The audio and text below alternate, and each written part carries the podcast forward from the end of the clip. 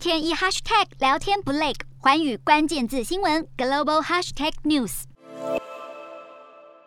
占卜师对着镜头为顾客抽牌解惑，疫情搞得民众压力山大，纷纷找上算命求神问卜，想问问未来到底如何，来解解心头慌。以往大家关心的是爱情、人际关系，现在因为疫情冲击经济，人们的心头恐慌也转为生存的恐慌。询问职业问题的人变多，有人想问问是否该转职，有人想知道疫情会到什么时候，甚至有人担忧学业会不会受到影响。新冠疫情重创泰国经济，打乱了许多年。轻轻人生涯规划，许多人便打开手机，走入不需要与人接触的线上问世，盼望能解解心中的疑惑。当地一家线上占卜店就表示，疫情以来业绩已经暴增了四到五倍。疫情让未来充满不确定性，占卜业也因此大赚了一笔疫情财，一年吸金高达五十亿泰铢，相当于新台币四十六亿元，显示社会普遍存在的焦虑不安。